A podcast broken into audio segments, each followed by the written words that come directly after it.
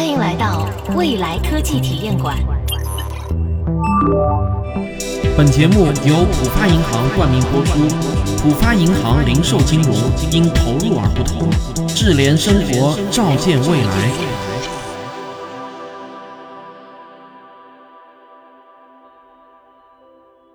在未来科技体验馆的第一季中啊，我曾经给大家做过一期题为“太空旅游离我们还有多远”的节目。在那期节目中呢，我做了一个预测，我说估计十年后各国的中产阶级就能买得起一张太空旅游的船票，在地球的近地轨道看一眼蔚蓝色的地球，然后返回地面。三十年后呢，中产阶级就能预定一间太空旅馆，在太空中住一晚，过一天航天员的生活。其实啊，在我看来，这样的太空旅游实际上并没有真正的离开地球，我们依然是在地球的引力范围内活动。今天这期啊，我就要把这个话题继续往前推进。我很想跟大家聊一聊，在可以预见的未来，人类到底有没有可能真正的离开地球，去月球或者火星度个假呢？或者更远一点，普通人是否能以月球或者太空站为基地，去更遥远的木星、土星？甚至是冥王星兜一圈玩玩呢？在航天领域，有没有什么关键性的技术起点？一旦突破这个起点，我们将迎来航天事业的大爆发呢？航天事业最最难的是逃脱地球的引力。我们可以把地球想象成一口引力井，而我们人类呢，就是井底之蛙。只要能跳出了这口井，那外面就是一马平川，广阔的宇宙任我们翱翔。为什么说跳出这口井就是一马平川了呢？因为在太空中航行啊，其实呢是非常非常节省能量的，因为真空中几乎没有阻力，太空船只有在加速、减速、变轨的时候需要消耗燃料，这与克服地球引力所需要消耗的燃料比起来，那简直呢就是小巫见大巫了。而我们人类现在唯一掌握的跳出这口引力井的技术啊，只有火箭技术。可火箭最大的问题就是啊，发射成本实在是太高了。其中最大的一个原因就是呢，在过去火箭都是一次性消耗品，造一枚火箭要花费几千万到上亿美元。我给你打一个比方，这个火箭发射啊，就好像是有一个土豪买一架波音七三七客机，飞一次就扔了，下次再飞呢就再买一架。那像这样的土豪，全世界能有几个呢？因此啊，为了把火箭发射的成本给降下来。不管是埃隆·马斯克的太空探索公司，还是维珍银河公司、蓝色起源公司，他们正在做的呢，都是设法让火箭能够回收和重复利用。二零二零年初，SpaceX 的车辆整合主管克里斯托弗·库鲁里斯在一次简报会上表示，可回收的猎鹰九号的单次发射成本最终可以降低到两千八百万美元。那这是一个什么概念呢？可回收的猎鹰九号的最大载荷，大约是三十吨，也就是说啊，大约每吨呢是要耗费九十三万美元，这差不多是现在普通航空运输价格的两百倍。你可能一下子没有反应过来啊，这个两百倍的差距有多大？举个例子啊，这就好像是一万月薪的你和两百万月薪老板的差距。另一家太空旅游公司维珍银河甚至已经开始销售太空旅游的船票了。根据美国证券交易委员会 SEC 的文件，维珍银河打算在2023年前，每隔32小时就将一批游客送上太空。尽管这个所谓的太空旅游，其实呢，只是像坐在一发炮弹中，仅仅啊是去距离地表一百公里的高空短暂的看一眼，然后就迅速的落回地表，但票价啊也是高达二十五万美元一张。维珍银河创始人理查德·布兰森的最乐观估计是，十年后票价可以降至五万美元以内。另一家叫蓝色起源的公司，他们公布的太空旅游的票价呢也差不多。听到这里啊，我估计很多人会将太空飞行与传统的交通运输业做类比。很多人或许会这么想：规模化生产必然带来成本的快速下降。只要太空旅游的这个市场能够持续的培育起来，那票价就应该会越来越低，直到所有的普通人都能买得起。这就好像当年的汽车、轮船、民航飞机，不都经历过一个从富人走向平民百姓的过程吗？问题是啊，航天发射这个事情啊，还真没有想的那么简单。为了把它的困难给你讲清楚啊，我今天要给你讲一些高级货。我要从一个方程式给你讲起。这个方程式的提出者呢，就是被誉为人类火箭之父的俄罗斯科学家康斯坦丁·艾杜阿尔多维奇·齐奥尔科夫斯基。这个方程啊，就是大名鼎鼎的火箭方程。它就好像是孙悟空给唐僧画下的一个安全圈，人类的火箭不论再怎么改进技术，都无法跳出被它圈定的性价比。在解释这个方程之前，我们先来看看火箭这种运输工具和汽车、轮船、飞机有些什么本质的不同。首先呢，它们有一个显而易见的不同，你想到了吗？只有火箭在运动过程中需要不断的对抗地心引力，而其他运输工具在运动过程中啊，基本不需要对抗地心引力。我用更通俗的话来说啊，就是火箭呢是相对地面垂直向上运动，而其他运输工具啊则基本保持水平运动。大家千万不要小看这种运动方向不同造成的本质差异。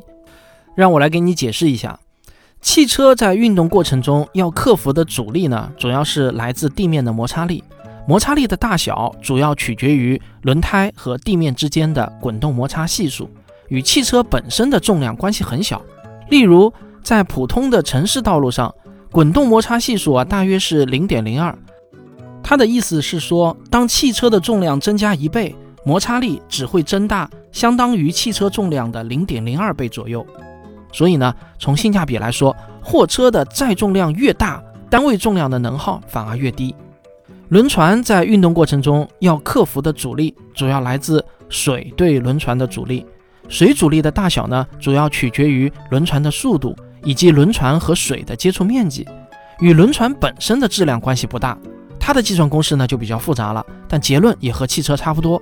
轮船的载重量做得越大，它单位重量的能耗也是越低。所以呢，远洋巨轮啊，那做的是一个比一个大。如果不是世界上几大海峡的船闸限制啊，我们还会把运输船做得更大。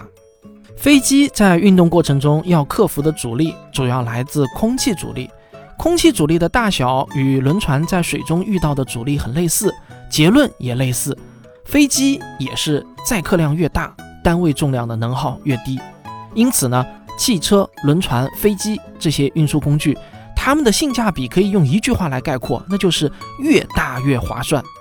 但是啊，这个规律到了火箭这里就要被打破了，因为火箭需要对抗地心引力向上运动，所以呢，火箭遇到的最大阻力就是地心引力，而地心引力的大小几乎只跟一样东西有关，那就是火箭的质量。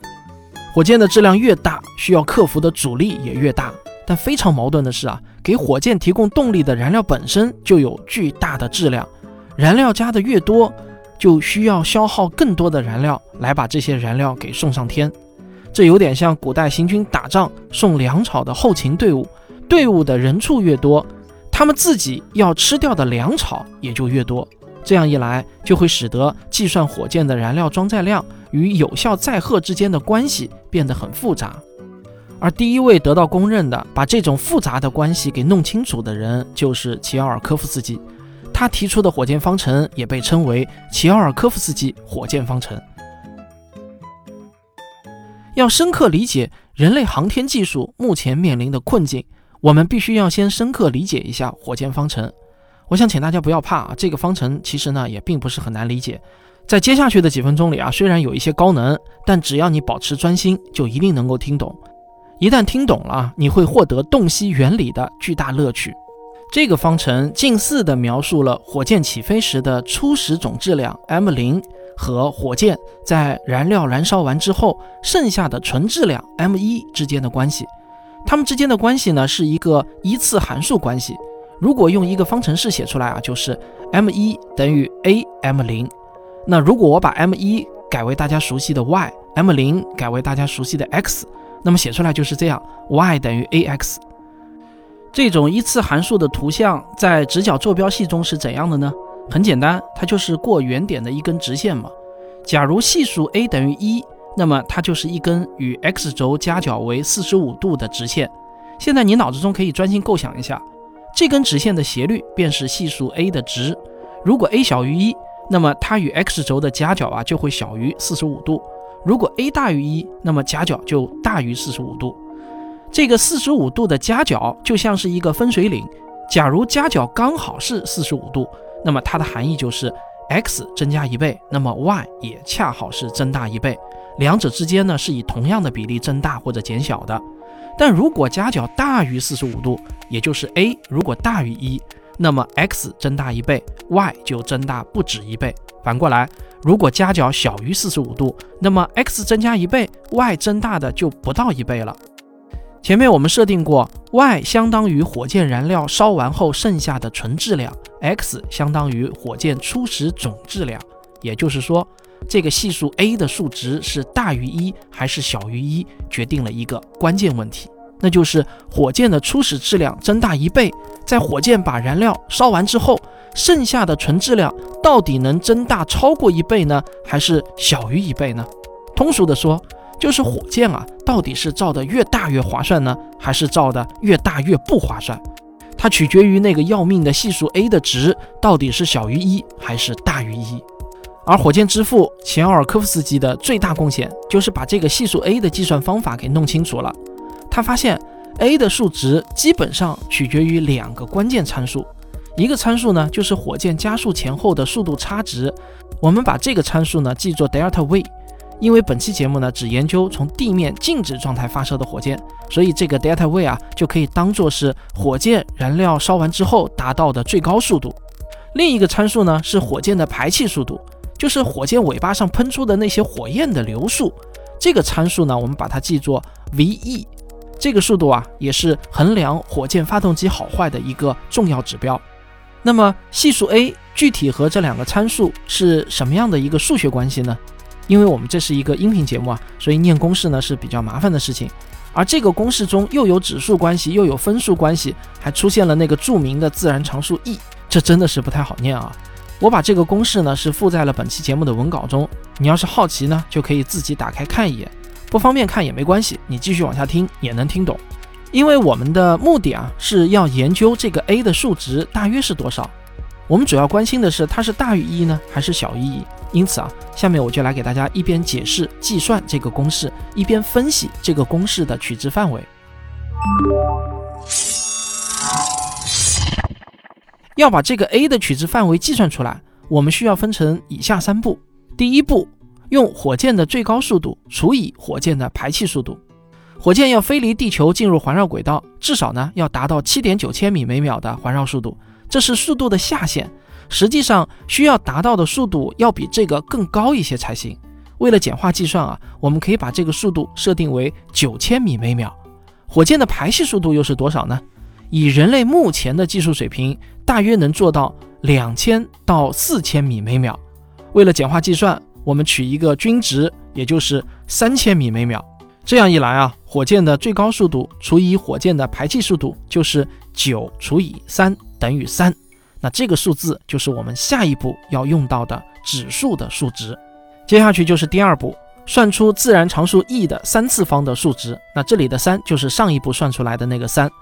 自然常数 e 是一个类似于圆周率派这样的无限不循环小数，它的值约等于二点七一八二八，所以呢，e 的三次方就约等于二十。最后是第三步，就是取二十的倒数。也就是二十分之一等于零点零五。好了，计算结束。通过这样三步，我们就计算出了系数 a 的取值。因为前面的取值呢都经过了一系列的简化，所以啊，a 的实际取值大约呢就是在零点零五附近。于是，火箭起飞时的初始总质量 m 零和火箭加速后的纯质量 m 一之间的关系，就可以近似的写为 m 一等于。零点零五 m 零，那这是什么概念呢？我给你解读一下啊，这大致意味着火箭的燃料重量增加一倍，火箭的有效载荷啊只能增加零点零五倍。若要想增加一倍的有效载荷，火箭就要多加二十倍的燃料。这个结论有没有让你大吃一惊呢？这就是目前人类基于火箭的航天技术面临的最大尴尬和困境。我们付出二十倍的努力，才能换回一倍的回报。你要知道，燃料啊，可不是说加二十倍就可以加二十倍的。燃料多意味着装燃料的枪体要造得更大更重，对枪体材料的要求以及工程制造技术、控制技术，那也都是等比例的增加。这些又会导致火箭变得更重，需要更多的燃料。这真的感觉啊，就是一个恶性循环。人类历史上到目前为止运载能力最强的火箭是把阿波罗登月飞船送上天的土星五号火箭，它的自重达到了惊人的三千吨，但是它最多只能把一百四十吨的东西给送到地球近地轨道。这就是航天发射为什么那么贵的根本原因，因为火箭燃料的有效利用率啊实在是太低了。讲到这里呢，我们可以得出一个结论：只要我们的航天发射还是采用火箭技术，那么很遗憾，在我们可预期的将来，恐怕都不可能让普通老百姓实现太空旅游的梦想。太空旅游永远只能是富人们的娱乐。同样的道理啊。因为成本降不下来，所以呢，大规模的建设空间站那也是痴心妄想。将地面上的东西送上太空实在是太昂贵了。要想真正的降低成本，我们就必须另辟蹊径，彻底摆脱钱尔科夫斯基火箭方程对人类航天事业的禁锢。所谓摆脱火箭方程的禁锢，它的意思是啊，有没有什么办法能够把能量和载荷给它分离开？也就是说呢？燃料或者说啊，提供能量的物质不需要和载荷一起上天。以目前人类所掌握的科学理论，办法有且只有一个，它就是太空电梯。电梯和火箭本质的区别是啊，能量提供者和载荷是完全分离的。电梯可以依靠没有任何质量的电力往上升，它完全不受火箭方程的管辖，它的耗能与摩天大楼电梯的耗能是一样的。而太空电梯设想的最早提出者依然是我们前面一再提到的火箭之父齐奥尔科夫斯基。早在1895年，他就正式提出了太空电梯的基本原理。太空电梯的原理，我用最简单的话来说，就是在地球同步轨道卫星上垂下一根长长的绳子，一直垂到地面上。因为地球同步轨道卫星啊是与地球自转同步的。所以理论上啊，这根绳子与地面接触的地点就是可以固定在地球赤道的某处的。这根绳子上如果再装一个可以升降的电梯，那么它就可以慢慢的升到太空中了。当然啊，这么说肯定是过于简化了，实际情况呢还要比这个复杂点。地球同步轨道的高度是在地球赤道上空大约三万六千公里，所以呢，一根长达三万六千公里的绳子的质量也会相当大。那么绳子加上同步卫星的共同质心就在同步轨道高度以下了，这样就不能保证它们整体上和地球自转保持同步了。要解决这个问题，就需要把这根绳子继续加长，一直延伸到卫星的上方，再连接一个巨大的配重物体，使得所有连在一起的物体的共同质心啊，刚好落在地球同步轨道上。如果你听到这里，还是没怎么太明白的话啊，可以点开本期节目的文稿看一眼我附上的示意图，可以帮助你快速的理解太空电梯的原理和结构。科学家们就设想啊，我们可以从太空中捕获一颗近地小行星来充当这个结构中的平衡配重物体，或者啊将人类留在太空中的各种报废卫星收集起来。总之呢，这里不存在根本性的技术难题。哪怕就是用火箭不停地往上发东西，那也是一次性的投入，再贵也值得。在著名的论文检索网站 Science Direct 上，用关键词 Space Elevator 检索的话啊，你能找到三十多篇标题中就含有这个关键词的论文。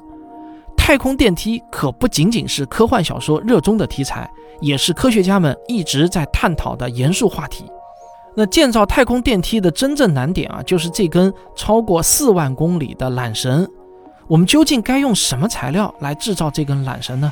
讲到这里啊，可能你已经想到了，这就是本期节目的技术起点——超强材料。我们对这根缆绳的材料要求是啊，自身的质量必须非常非常轻，而它的抗拉强度则必须非常非常的高。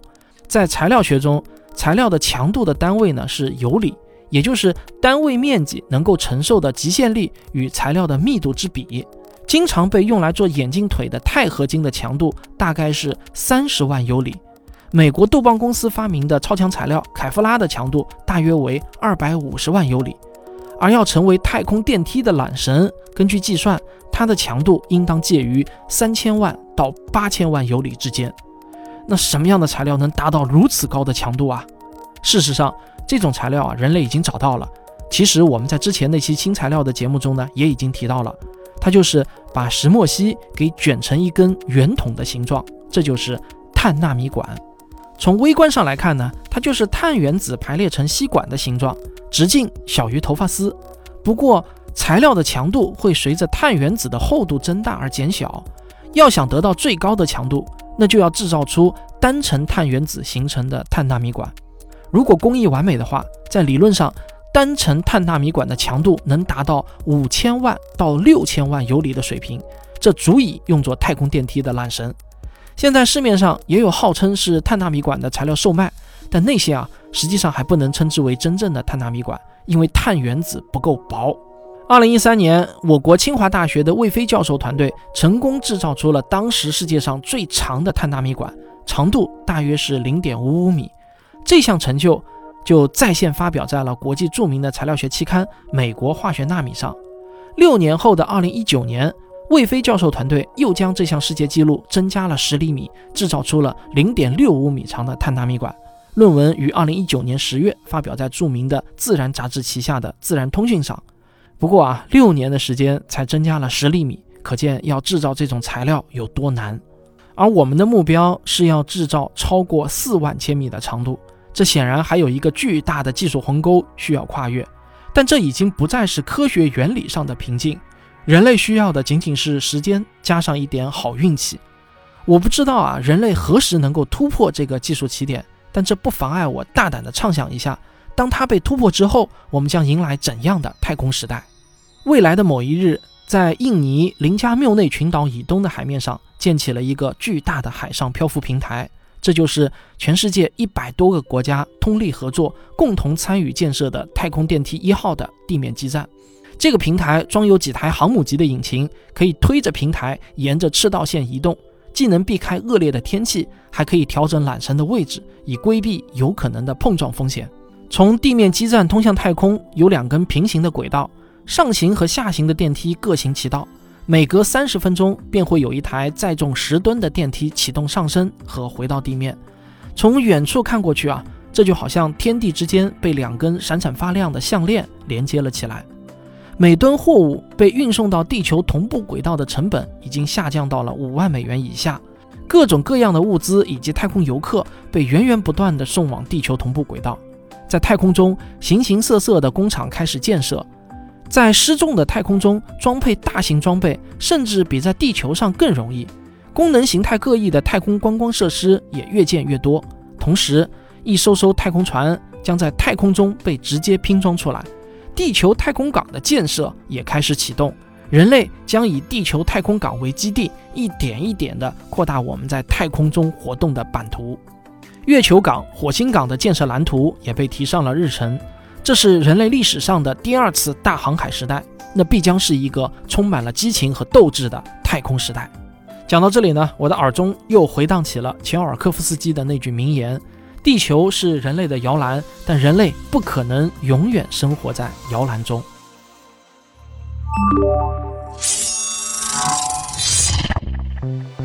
好，这就是本期的未来科技体验馆。我们今天的彩蛋是啊，假如太空电梯的缆绳断了，会发生什么呢？如果你对这个问题感兴趣，我会在未来小课堂继续为你讲解。正文的精华内容，后续还会以漫画的形式整合上线，请在微信搜索公众号“浦发银行”，关注并私信回复关键词“未来科技体验馆”，便可进入彩蛋听我讲解。更具体的彩蛋攻略，请点击节目下方的福利按钮。好，咱们快快行动吧！未来科技体验馆。